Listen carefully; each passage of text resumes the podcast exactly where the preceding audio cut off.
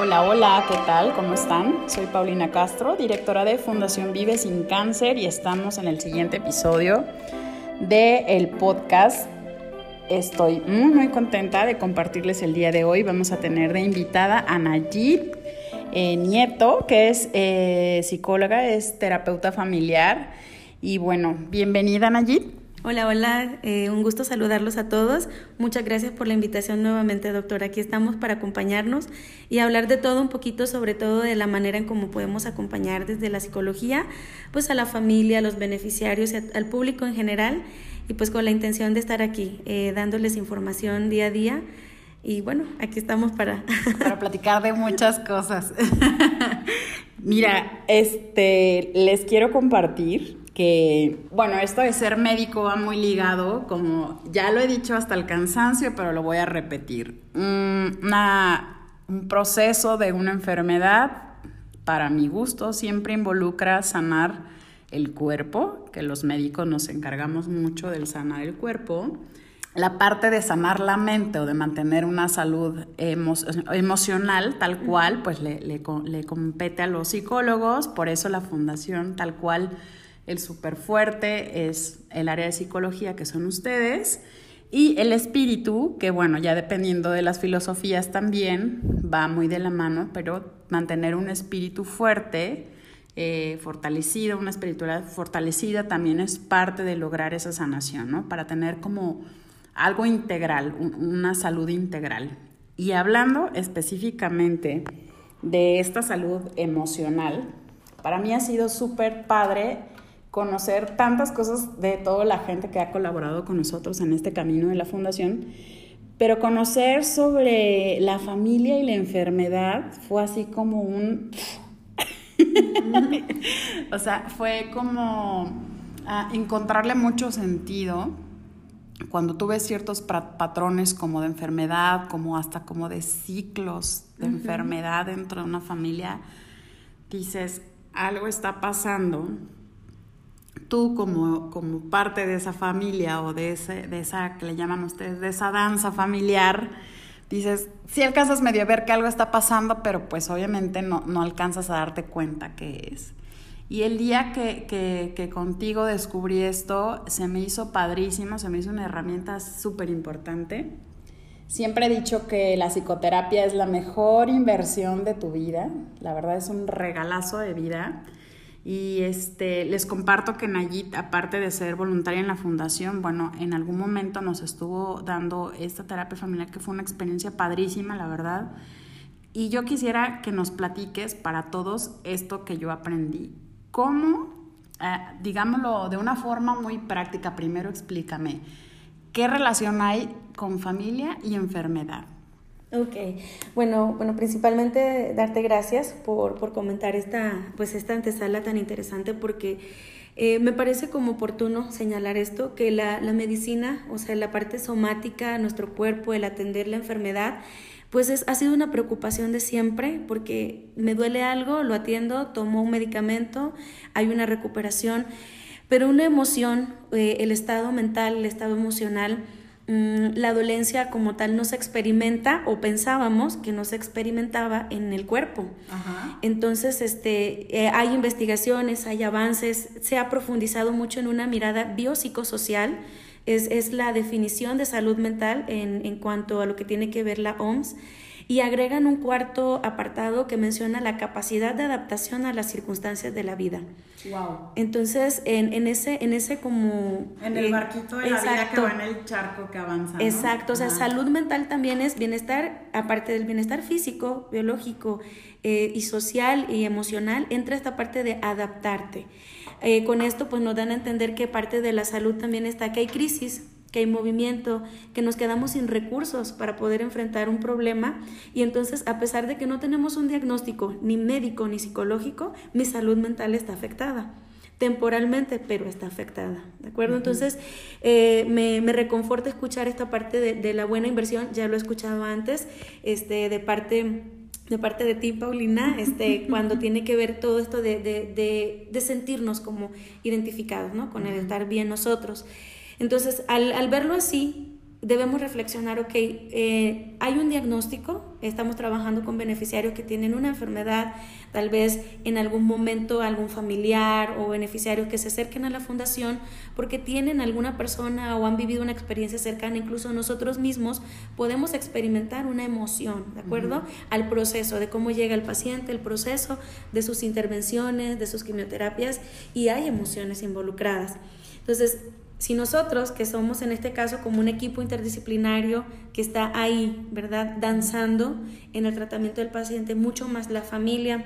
Comentábamos en, en el episodio anterior que tuvimos la oportunidad de compartir en esas eh, informaciones que damos cada mes a las familias y a todos quienes nos siguen en la página, que la, relación de la fundación, que la relación entre familia y enfermedad es muy estrecha, porque así como con enfermedad aplica para varias situaciones, pero nos estamos ahorita enfocando en enfermedad.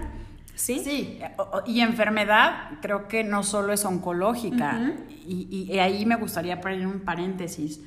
Cuando la gente dice, ¿por qué a mí? Pues porque estás vivo Punto número uno, el estar vivo te hace vulnerable, te puedes enfermar, te puedes enfermar de tos, te puedes enfermar de, gripa y te puedes enfermar de cáncer, ¿no? Entonces, ahí solo quería también abrir ese paréntesis que que todos estamos expuestos por la simple gracia y bendición de estar vivos, ¿verdad? Así es, así es. De hecho, aplica para eh, exactamente cualquier tipo de enfermedad. Comentábamos precisamente que puede ser incluso hasta la enfermedad mental.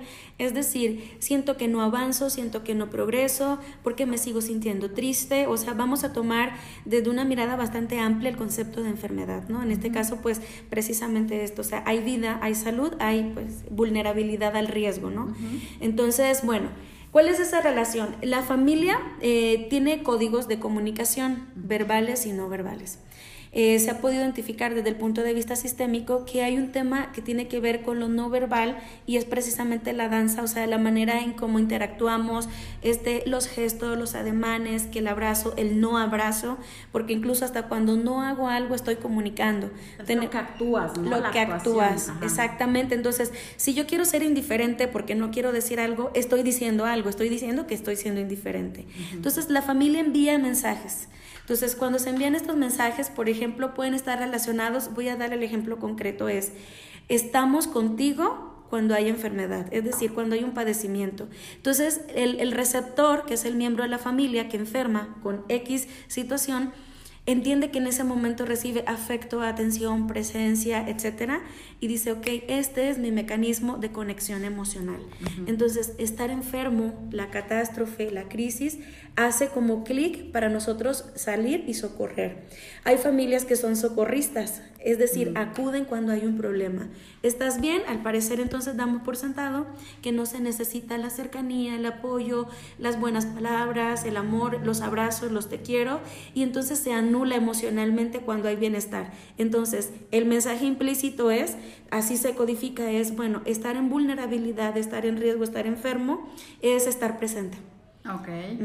Bueno, ahí de los socorristas levanté la mano, aunque no me pueden ver. y yo no dejo de abrazar, simplemente busco a alguien más que ayudar, ¿verdad? Pero. sí, sí, sí. sí, no, y también hablando de paréntesis, aquí quiero comentar que precisamente nosotros, profesionales de la salud, en cualquier área, este, tenemos prácticamente como esa, ese perfil de personalidad protector, cuidador. Ajá.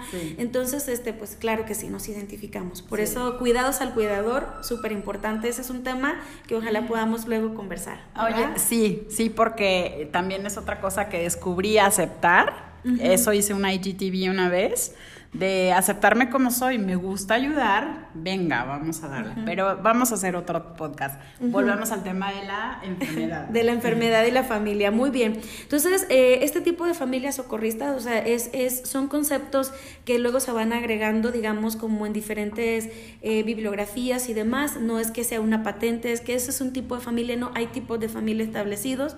Tenemos familias tradicionales, nucleares, monoparentales, homoparentales. O sea, no, no importa la estructura familiar, importa la dinámica familiar. El concepto de familia disfuncional es un concepto que prácticamente para nosotros empieza como a quedar fuera, porque sería disfuncional para quién, la funcionalidad de quién. Ajá, exacto. Entonces, más que pensar, ah, es que tu estructura determina tu funcionalidad, no lo que determina tu funcionalidad es la dinámica relacional. Ok. a ver, se los voy a desmenuzar un poquito más. Los tipos de familia, que eso también se me hizo sensacional. Creo que en el momento en que asumes lo que sea, es mucho más fácil trabajarlo, ¿no? En el momento que tú asumes cuál es tu tipo de familia, por ejemplo, es mucho más fácil aceptar y trabajar y decir, bueno, es así, ¿no? Y el esquema es así, déjame seguirlo para que como que dancemos o funcionemos un poquito mejor. Mm, en este caso, conocer la familia esta monoparental, homoparental, etcétera, que, es a lo que yo invito también que conozcan cómo funciona su familia. Hoy que la información está everywhere y buscamos cada cosa, ¿por qué no escarbar un poquito más a mantener sanos pues lo más importante de la base de la sociedad, que es la familia. Y en vez de estarnos peleando, como dices, si eres disfuncional o no, el de enfrente, no sé qué, ráscale ahí en la tuya y, fijarte cómo funciona y descubrir este tipo de patrones de conducta, ¿no?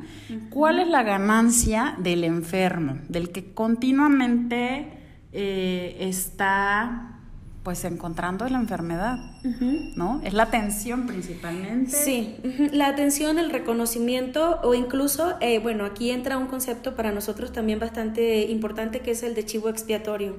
El chivo expiatorio hace esto, es como levantar la mano, así como ahorita levantamos la mano y decir, ok, estoy dispuesto a donar mi salud para que la familia esté unida. O sea, si se unen para rescatar, entonces necesita haber un enfermo. El beneficio es que a la vez no solamente es vulnerable, sino pasa a ser protector de la familia. O sea, los protejo porque me atienden. A través de su salud. A través de su salud. Voy a mencionar un ejemplo. Eh, me voy a ir a, a un tipo de población específico, los niños.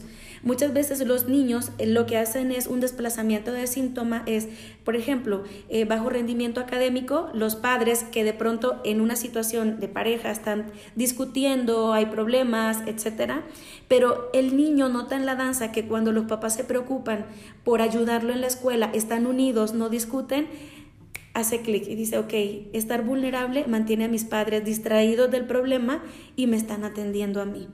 El beneficio es hasta cierto punto para la familia. Es gracias a que están distraídos atendiéndome, cuidándome, estamos unidos. Si yo me llego a sanar, entonces, ¿qué los va a unir? Por eso muchas veces para nosotros, y puede pasar en el área médica también, el paciente parece que no mejora. De repente una situación y que no quiere mejorar. O sea, no es una decisión así como que, que la confabulen como a propósito, sino que es la danza, precisamente un tema como interaccional, no se puede ver, es un tema en el plano inconsciente, en donde el niño decide donar su salud, salud mental, por ejemplo, para mantener a los padres distraídos. ¿Qué puede pasar en el, en el paciente adulto? Prácticamente lo mismo, o sea, dono mi salud mental. Están tan enfocados en cuidarme, están tan enfocados en salvarme, en protegerme, que dejamos de lado el problema que de la casa hipotecada, que de las deudas, que del posible divorcio, que la violencia intrafamiliar, y entonces empiezan a cuidar, ¿sí? Entonces, imagínense la posibilidad de mejora del paciente, ¿cuál es? Si la familia cero. no, cero, si no resuelve el problema original.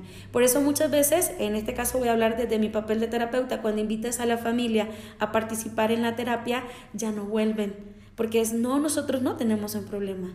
¿Sí? Entonces, el paciente probablemente manifieste o detone otra conducta que ya no sea el mismo síntoma inicial. A nosotros eso le llamamos este, un motivo de consulta o una problemática latente. Está ahí solamente esperando a tener la oportunidad de salir. Esto, de verdad, ah, bueno, a mí, no sé si a los demás, pero se me hace tan increíble que quede muy claro que no estamos diciendo, me puse un cáncer para que esto pase, eso no es lo que estamos diciendo. Estamos diciendo que en ciertas situaciones, eh, de una manera subconsciente, ejemplo, ¿no? Hasta por estado inmunológico, ¡fum! se nos va al piso y tenemos la enfermedad, ¿no? O sea, ¿cuál? Pues la que se nos pegó primero. Sí, sí. la gripa, la garganta, no sé, lo que sea, el dolor muscular, exacto pero finalmente son cosas que requieren cuidado, que comunican un malestar físico, ¿verdad? Que a veces, aunque la comunicación no sea verbal, ¿no? Que sea, no estoy diciendo estoy enferma, pero mi cuerpo se ve cansado, etcétera, y viene esta respuesta que tú dices, ¿no? En las enfermedades como tal oncológicas y en, en muchas, he notado eso que dices, que muchos problemas no resueltos dentro de la familia, de pronto pasan dos cosas. O la danza se vuelve alrededor del paciente y hace que lo demás se olvide y como si sanara, no sana, pero como si sanara porque todo el mundo está dispuesto a ir en armonía con tal de que fluya y sane su ser amado, ¿no? ¿Cierto o no? Claro que sí, así es tal cual. O lado B, donde esa danza hace que detonen aún más fuerte los conflictos familiares que ya había. Que me queda claro que en todas las familias hay un tema, o sea, todos tenemos historia, todos tenemos eh, una psique distinta, entonces es difícil coexistir a veces, pero eh, sí veo que de, pum, de repente hay familias en las que se detona, se detona eh, todo el cochambre que había ahí en la familia, se, se levanta y entonces es muy difícil lidiar con ese cochambre, con la rutina de la enfermedad y ahí me suele pasar mucho más bien que como gana lo otro, incluso se entorpece el, bienestar o, la sanación del paciente. Es una combinación increíble de, cosas que pueden suceder. Sí, sí, claro que sí. De hecho, por eso eh, precisamente el seguimiento, el que vayamos como revisando bien, o sea, estoy aprendiendo esto, ¿qué estoy haciendo consciente? Pasa de que de pronto cuando hacemos consciente cosas, o sea, me doy cuenta, me cae el 20, entonces es, ahora que me di cuenta de esto, tengo más tarea no debí darme cuenta. O sea, como cuando se suelta todo esto, es no, o sea, hay más tarea, no es que ya lo resolví. La responsabilidad emocional es, ya lo hiciste consciente, ¿qué vas a hacer para cambiarlo? Si yo me estoy haciendo consciente que en mi familia hay una comunicación determinada y que de pronto, qué casualidad, porque llega a pasar que dicen, es que sabes que cada que, no sé, eh, estamos en proceso de mudanza, tenemos un trabajo de cambio de ciudad, cada que me tengo que cambiar de ciudad, este se me inflama el colon o sea, ¿con qué asocias el tema de cambiarte? ¿Con qué asocias el proceso de adaptación? Entonces, ahí es donde es importante especificar, ok, esta información es general. Pero cuando tú identifiques algo, acude al profesional, revisa tu historia, revisa tus, tus pautas de interacción, el tipo de familia que tienes y también el tipo de enfermedad. Claro, hay un trabajo este, interdisciplinario, médico, psicológico, de rehabilitación, acompañamiento, incluso hasta comunitario, ¿verdad? Pertenecer a grupos y demás, pues facilita mucho más esta comprensión. Claro, que es difícil ¿no? E, es difícil, sobre todo en el tipo de vida que llevamos hoy en día, que es súper acelerada y corremos para aquí, y para allá y muchos no priorizan o no saben delegar y entonces quieren hacer todo y, queda atrás todo esto que acabas de decir que hay que hacer, ¿no? Eh, yo recuerdo cuando empecé la fundación, también les he comentado muchas veces, que pues mi área es diagnóstico, lo diagnostico y bye, y nos vemos en un tiempo que toca volver a revisar y así, ¿no? Bueno, y la biopsia si es que sale positivo o así. Pero fuera de eso a mí no me tocaba como lo demás. Ya se especializan mis colegas, como dices, es eh, multidisciplinario, está el oncólogo y así. Y de pronto me di cuenta que siempre quedaba algo fuera. O sea, casi siempre, ayer justo atendí a una señora, ya tiene tres meses de operada, cuando le pedí que levantara su brazo para revisarle, no pudo. ¿Por qué? Porque no ha tomado ninguna rehabilitación y nadie le dijo. Cosa que acá ya dominamos, ¿verdad? Entonces, este, eh, sí es importante. Entiendo que es muy difícil porque entre citas, lugares como aquí que hay que moverse de ciudad y eso, la vida no te da para tanta consulta y el bolsillo tampoco, ¿no? Porque hay que atender la mente, el cuerpo y luego muchas familias ya hay otro enfermo o bebés, ¿no? Hijos chiquitos y así. Entonces la vida se parte en muchos pedacitos y sí hay que priorizar en el momento en que estén listos para tomar su salud mental después de cualquier tipo de enfermedad, que todos nos vamos a enfermar de algo, eso seguro. Eh, sí hay que tomarlo, sí hay que tomarlo y este, pues pueden ver ahí en nuestra página las cápsulas del equipo de psicología en Fundación Vive Sin Cáncer, en Facebook e Instagram. Pero sí se me ha hecho así como un tema que creo que yo podría hablar como tres horas y preguntar y preguntar, porque aparte cada que me siento a preguntar se aprende algo nuevo. Esto que dijiste que son cuatro, o sea, yo decía cuerpo, mente, espíritu y tú mencionaste la palabra adaptación justo vulnerable y adaptación son como el juego de la vida, se me figura, ¿no? O sea, porque somos vulnerables 100% a un virus, por ejemplo, y lo tenemos ahorita súper comprobado, ¿no? Somos vulnerables a los desastres naturales, somos vulnerables a tantas y tantas cosas. Nuestro cuerpo es tan perfecto y tan fuerte y a la vez tan vulnerable, ¿no? Que lo único que nos queda es eh, lo que puedes controlar antes, que se llama prevención, o adaptarte. Muy bien. ¿No? Sí, sí, sí, así es. O sea, en mi resumen de cualquier suceso de vida, o te pusiste la pila antes si es que se puede, pero también el 50% o más de las cosas no son como, no, no lo puedes controlar la vida. No puedes. Yo siempre les digo a mis pacientes, cuando quieren controlar el sexo del bebé, cuándo van a ser, cuándo va a ser la fiesta revelación, casi casi que cuándo me embaracé. La vida no es así, la vida no es controlable. Todos tendríamos nuestra fecha de cumpleaños. Desde que se casaron los papás, ya sabemos qué día van a ser nuestro bebé. No es así, ¿no?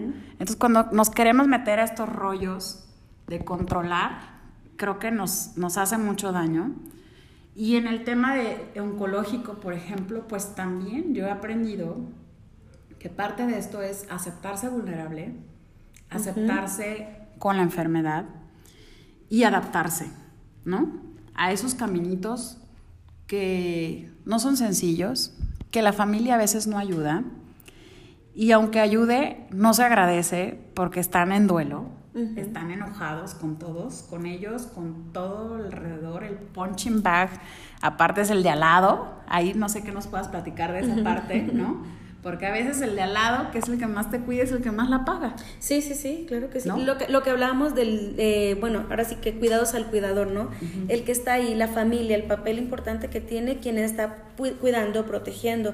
Ahí eh, el, el, concepto actual, y que ya lo hemos trabajado también en el equipo a través, por ejemplo, de la psicóloga Yunuen, que habló en su momento de la resiliencia, ¿verdad? O sea, la resiliencia precisamente es el término de, de sobreponernos ante el tema de la crisis, ante el tema de, por ejemplo, aquí hay también un, concepto muy importante, es cuál es el valor del caos.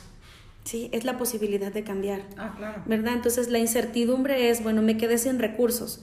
¿Cuándo llega una crisis? Cuando yo detecto que no tengo los recursos para resolver una situación. Si llega una crisis y yo cuento con los elementos emocionales, este, sociales, físicos, económicos para resolverlo, prácticamente lo, me no me doy cuenta que lo resolví. ¿Cuándo me doy cuenta que tengo una crisis? Cuando los recursos con los que yo se supone que debo contar, emocionales, físicos y demás que ya comenté, no están. Entonces es cuando tengo que ir y buscar hay cierto perfil de personas que son resilientes, puede ser de ese que está al lado o precisamente de quien está recibiendo el apoyo, que tiene la capacidad de sobreponerse y el trabajo es bastante fluido. Es decir, ya viene con elementos. Ni parece enfermo jamás. Ni parece enfermo, así es. Ahí entra la filosofía de vida, entra el estilo de pensamiento, el pensamiento flexible, ¿verdad? El poder permitirme. Ah, vemos eh, personas que nos regimos por es, es blanco o es negro, no me permito grises. Entonces ahí entra la palabra control. Necesito controlar que sea en este momento, que sea en este momento. El renunciar a tener la razón es una habilidad prácticamente necesaria para adaptarnos. El renunciar a tener la razón. Eso, eso, ah, de verdad que ya me salieron dos más porque la escala de grises es mi modalidad de trabajo y de vida. Porque creo que eso te permite adaptarte a cada minuto. ¿no? Que si ya se, no sé, es que les puedo poner 50 mil ejemplos, pero pues hasta si estás trabajando y ya se desmayó hay alguien al lado, tener la capacidad de concentrarte en lo prioritario, en lo importante, sin desgarrarte las vestiduras, ¿no? y, lo otro eh, que decías de la...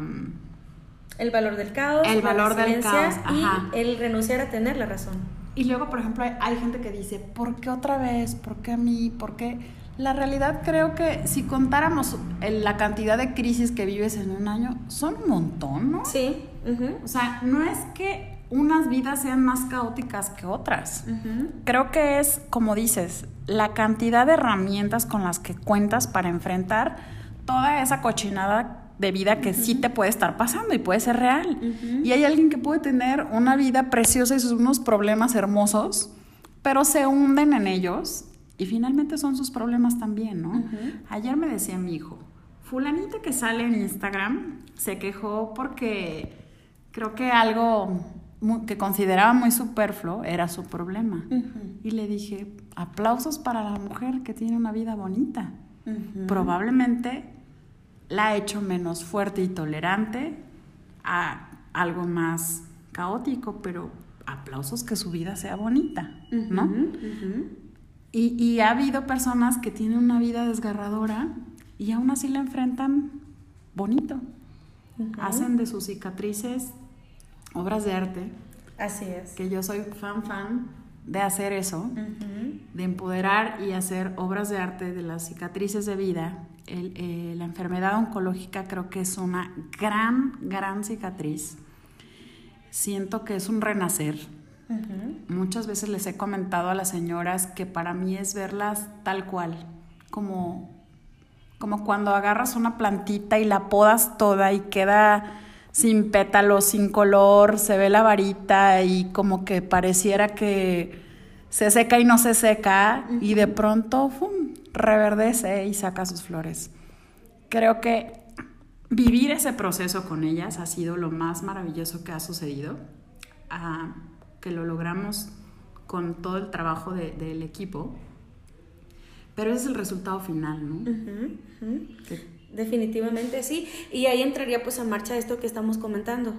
Eh, yo sugeriría esto, vamos a darnos a la tarea de unificar estas metáforas, estas reflexiones con lo que el, diálogo que tenemos con nosotros mismos, porque, bueno, ya vimos que la familia tiene una comunicación verbal y no verbal, pero ¿qué me estoy diciendo yo a mí mismo, no?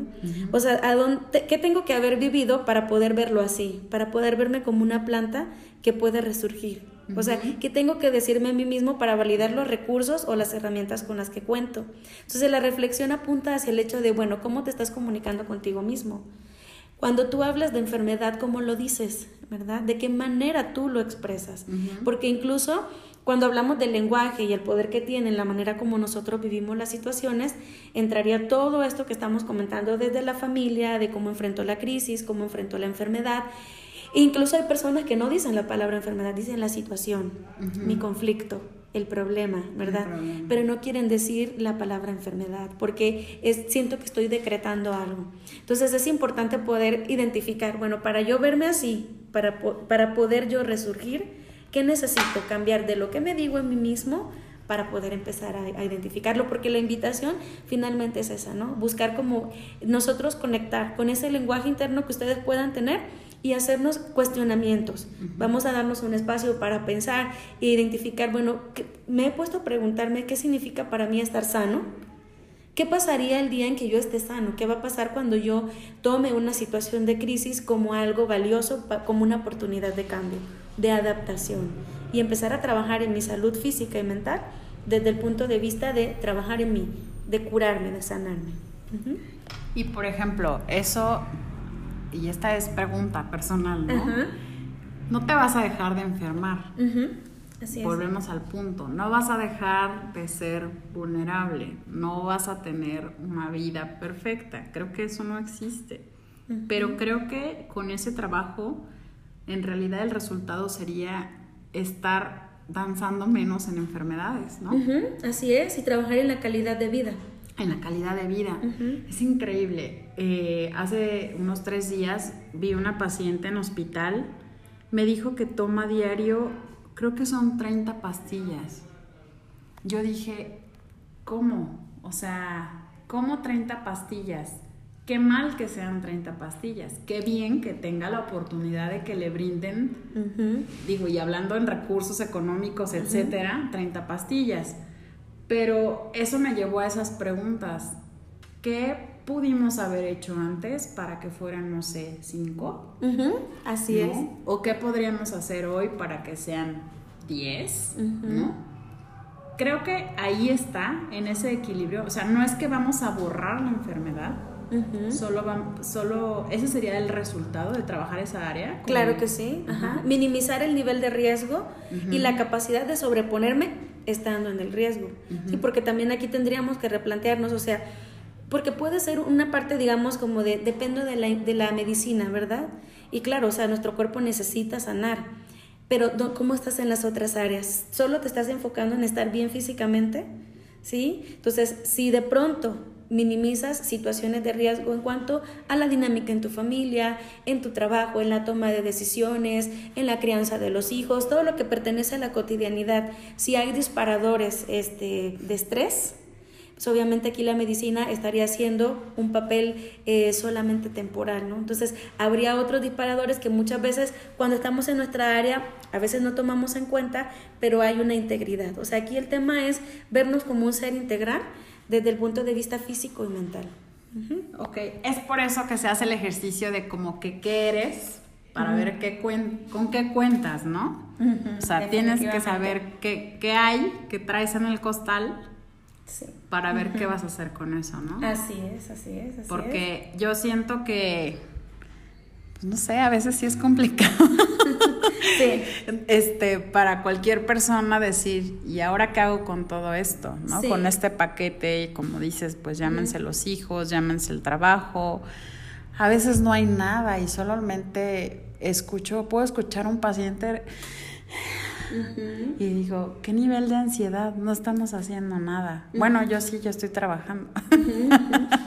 Pero este creo que, que, la salud mental sí tiene, siempre ha tenido un papel importante, pero hoy día, siendo más conscientes de ello, podemos trabajarlo un poco más, la salud mental de toda la familia, pues todavía mejor, que mejor, ¿verdad? Así es. Pero... Eh, esta, esta, danza familiar de la que, es que tú dices danza familiar y te voy a decir lo que viene a mi cabeza, viene eh, como el recuerdo de mi historia de la enfermedad, pero no médicamente hablando, sino como que empecé a ver en mi familia lo que significaba estar enfermo, ¿no?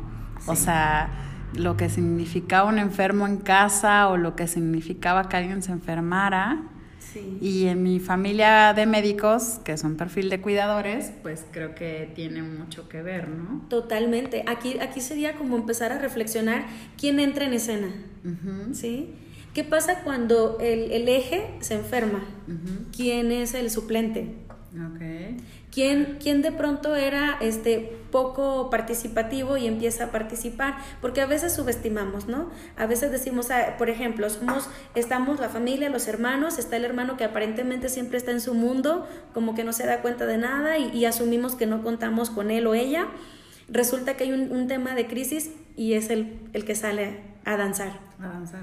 Entonces, esa persona, en su propia estructura, en su individualidad, tiene activada esta parte de protector, o sea, solamente en el momento de caos, de crisis, entro en escena, ¿sí? ¿Qué significa para mi familia? ¿Y qué pasa cuando no hay enfermedad? ¿Cómo danzamos? O sea, la ausencia de enfermedad, ¿qué dice? ¿Verdad? ¿Qué papel asume el cuidador? ¿Cómo se siente el cuidador? ¿sí? Porque ahí es donde también como que no contara. Ajá, exactamente. Y ahí, y ahí es cuando podemos decir, como que me siento como sin sentido, como que no me siento como haciendo lo mío. Bueno, es que también tienes que darte oportunidad de no ser el cuidador. Entra un tema de autoconcepto, de vocación, de personalidad y demás, implícito en la parte pues individual de cada uno de los miembros de la familia. Está súper, súper interesante. Yo no sé si a todo el mundo le desquicié la cabeza igual que Tal vez pienso demasiado, creo que es eso. Pero es que sí, sí es como desmenuzar, desmenuzar en cada origen. Eh, podemos tener las mismas realidades, nosotros como la misma persona, pero vivirlo distinto. Aprender a vivir la misma realidad con otra mentalidad creo que ahí viene mucho de la calidad de vida.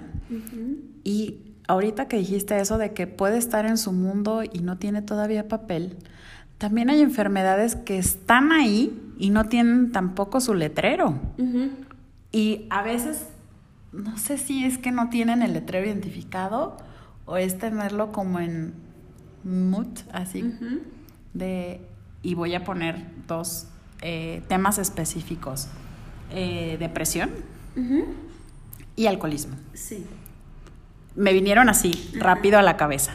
¿Por qué? Porque son dos enfermedades que noto que existen, están, haciéndose el diagnóstico por ahí, así como a un ladito, ojalá no lo veamos, ojalá lo podemos arrastrar para allá, pero ahí están y es una enfermedad, ambas son enfermedades y también afectan mucho la estructura familiar, ¿no? Sí, definitivamente. Claro que sí. Es, es que de hecho el, hay, hay preguntas importantes. Nosotros en terapia sistémica le llamamos preguntas milagro. La pregunta milagro es la, es la pregunta que mueve, mm. ¿sí? Que, que, hace como, como clic en cuando empiezas a pensar lo que no habías pensado. Y una pregunta milagro sería, ¿por qué el problema ahora es problema? ¿Sí? ¿Por qué cuando tú me dices que te has sentido triste siempre, porque hoy estás aquí, porque hoy tu tristeza está en un nivel en el que decidiste buscar apoyo, o sea, estuvo en silencio esa enfermedad, la normalizamos, la camuflamos o mimetizamos.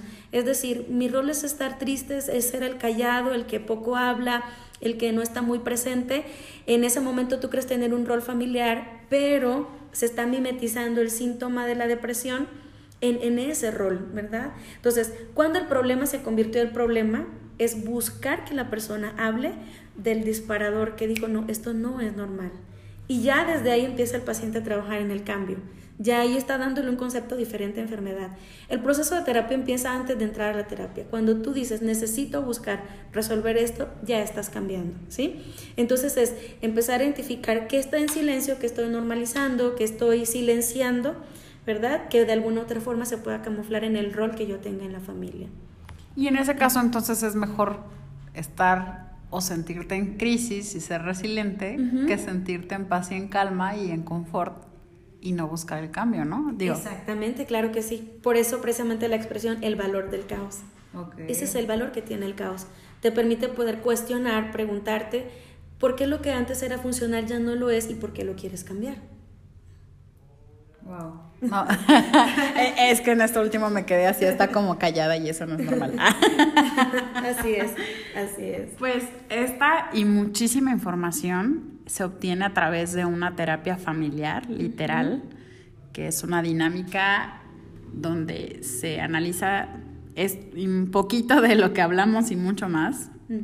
Eh, y es una invitación a llevarlo en cualquier esquema pues con y sin enfermedad, como les decía, estamos vivos. Claro que sí. Todos venimos de una familia. Sí. Eh, eso vamos a omitir el término disfuncional, porque yo creo que todos somos disfuncionales. Nada más hay que ponernos como, pues no es ni por etiqueta, es como por organización, se me figura. Sí. ¿Cuál, ¿Cuál, soy yo? ¿Qué, equipo soy yo? Exacto. y déjame jugar en mi equipo, ¿no? Y por mi equipo, sobre todo. porque hay que trabajarle para la familia, y hay que trabajar por nosotros. Y en cuanto a específicamente en familias con un paciente oncológico, no sé si puedas darnos nada más una recomendación ya para cerrar en cuanto a, pues no sé, alguna decisión o algún, como dices, un foquito rojo que digas, no, ¿sabes qué? Sí, vamos a darle prioridad, aunque estemos dentro del caos ahorita de tratamientos, etcétera, este foquito rojo sí lo vamos a tomar en cuenta para irnos a una terapia individual o familiar. Bien, eh, hablábamos en una de las presentaciones que hicimos a través de la página de la fundación las etapas de la enfermedad.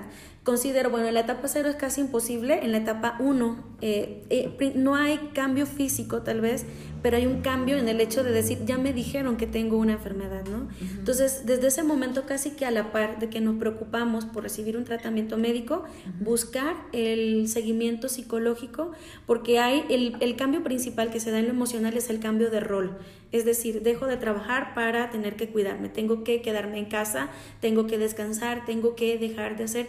O si era mamá, por ejemplo, al cuidado de mis hijos, ya no va a ser igual esa parte. El, lo que nos cuestionamos respecto a la vida, respecto a los cambios físicos, el autoconcepto, la autoimagen, a partir de ahí. O sea, no hay que esperar disparadores de crisis, ¿sí? Sino que hay, estar, hay que estar atentos como a posibilidades de adaptación, ¿sí? Entonces, esto nos va, nos va a llevar a cambiar, tenemos que adaptarnos. ¿sí? Vamos a trabajar en un tipo de, psicología preventiva, vamos a trabajar en un tipo de, estilo de vida, ver el proceso de terapia. Yo les quiero invitar, al principio comentábamos, por ejemplo, de ver la, terapia como, como un espacio de, de, apapacho, ¿verdad? Como algo necesario. Yo siempre les he compartido a mis pacientes y a la gente en general que para mí la terapia es un proceso de aprendizaje, o sea, te psicoeducas aprendes cosas nuevas, ¿sí? Eh, si queremos eliminar como la palabra diagnóstico, enfermedad, padecimiento, patología, y lo queremos ver como una posibilidad de cambio, podemos trabajarlo como un espacio de aprendizaje. Quiero aprender a estar mejor conmigo mismo, con mi familia, a enfrentar una situación de crisis o a tener mi cajita de herramientas, ¿verdad? Así como el botiquín que tenemos en casa, podemos tener nuestra cajita de recursos, ¿verdad? Para enfrentar una crisis. Claro, no quiere decir que ya es como una situación ya resuelta, no quiere decir que tengo la vida ya sin crisis y como que no me funcionó, pero puedo, puedo prever, ¿de acuerdo? Puedo prever, contar con esa cajita de herramientas. Y el principal recurso siempre va a ser la posibilidad de nosotros poder hablar lo que sentimos. Sugerencia para las familias es esto, el contacto emocional, no suponer que el otro no necesita la ayuda. De pronto no tienen los elementos para decir necesito, la ayuda. Entonces, este, vamos desde la primera etapa a preguntarle a su médico de cabecera, a quien de pronto este, realizó el diagnóstico, qué puede pasar en lo emocional y de ahí en adelante recibir el seguimiento terapéutico, ¿verdad? Para familia e individual. Sí, ahí en la página de la fundación pueden ver este video del que nos hablan allí, también en Instagram, en el IGTV, ahí viene el video eh, de las etapas de la enfermedad. Aquí también, si algún colega escucha, eh, los invito a que hagan eh, justamente esta antesala a que sean tratamientos más integrales, ¿verdad? No solamente del cuerpo y así como somos buenísimos para derivarlos a los especialistas, porque ya lo tenemos dominado, pues también a, las otras áreas que hay que, reforzar, ¿no? Nutrición, psicología, rehabilitación y las que se agreguen.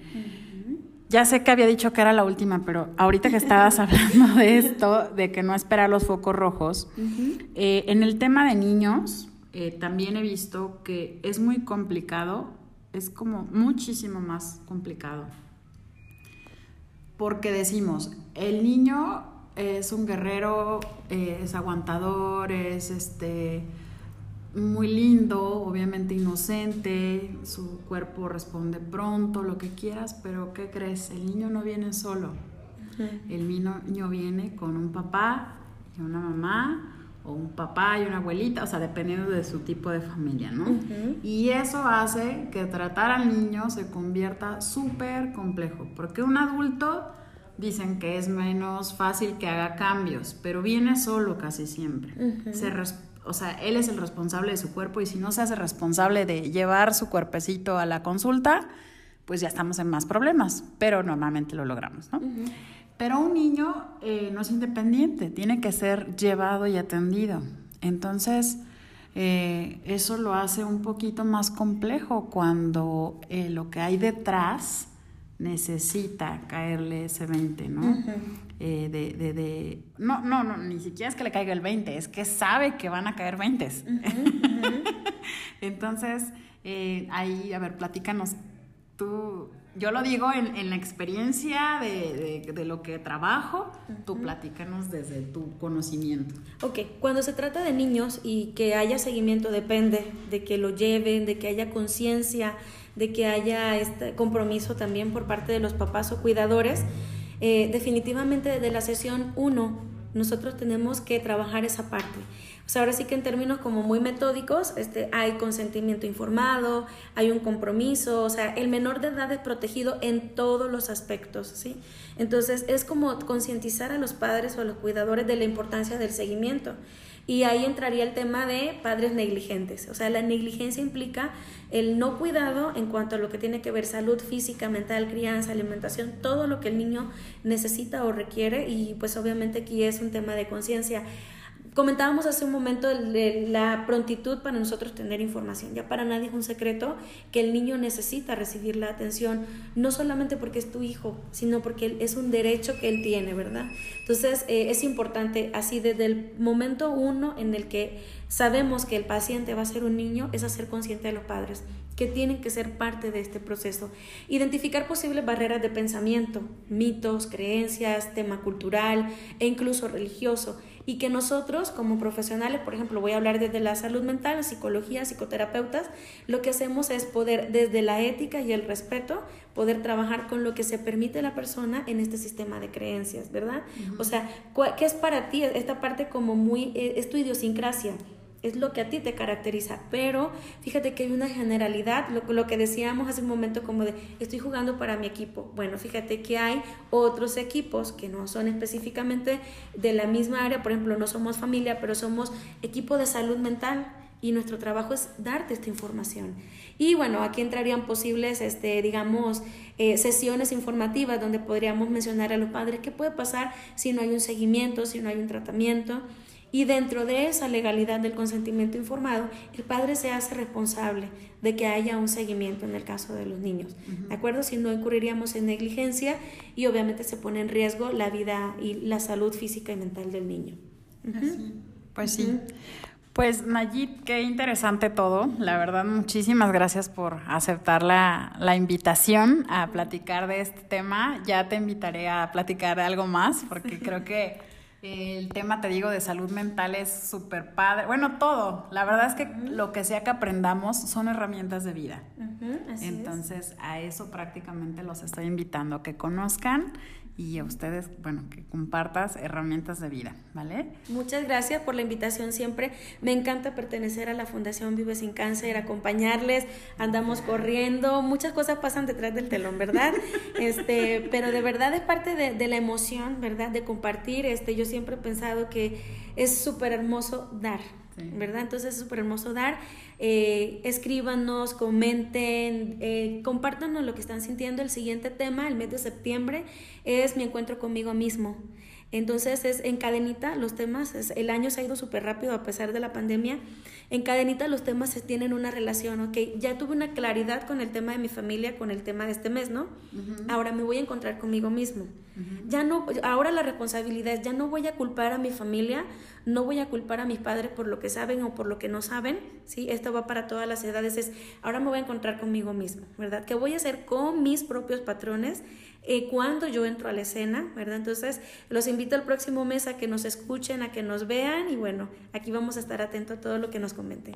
Muchas gracias de verdad por todo este, este, este eh, esta actividad, ¿verdad? Que permite la interacción con todos. Sí, está padrísimo compartir y cada vez llegamos a más personas gracias a, a que ya lo hicimos todo virtual. Se extraña mucho los abrazos, les mandamos muchos abrazos a todos los beneficiarios. Muchas gracias a todos los que han estado como voluntarios a lo largo de estos casi tres años, que ya han sido muchos y han ido sumando.